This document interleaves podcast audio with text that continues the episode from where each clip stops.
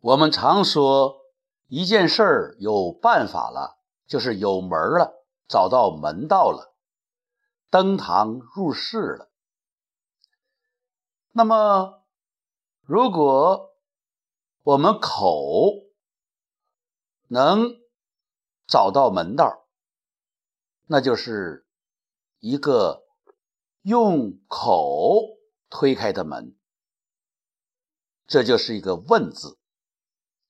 如果我们能够用耳朵推开门，那就是个“文”字。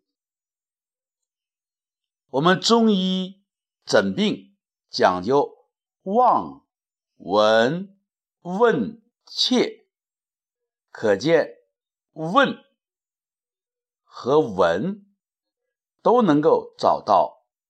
门道，这两个字都有门儿。另外，开门的“开”字，繁体字也是现在简体字外有个门。所以，我们说简体字虽然写起来方便，不过有的真谛会。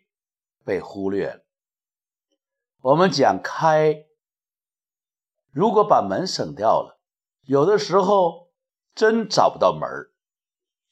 所以，我们做事儿要有章法，要找门道，要通过自己的口问出门，通过自己的耳听出门道。然后在开的时候有门的这种意思，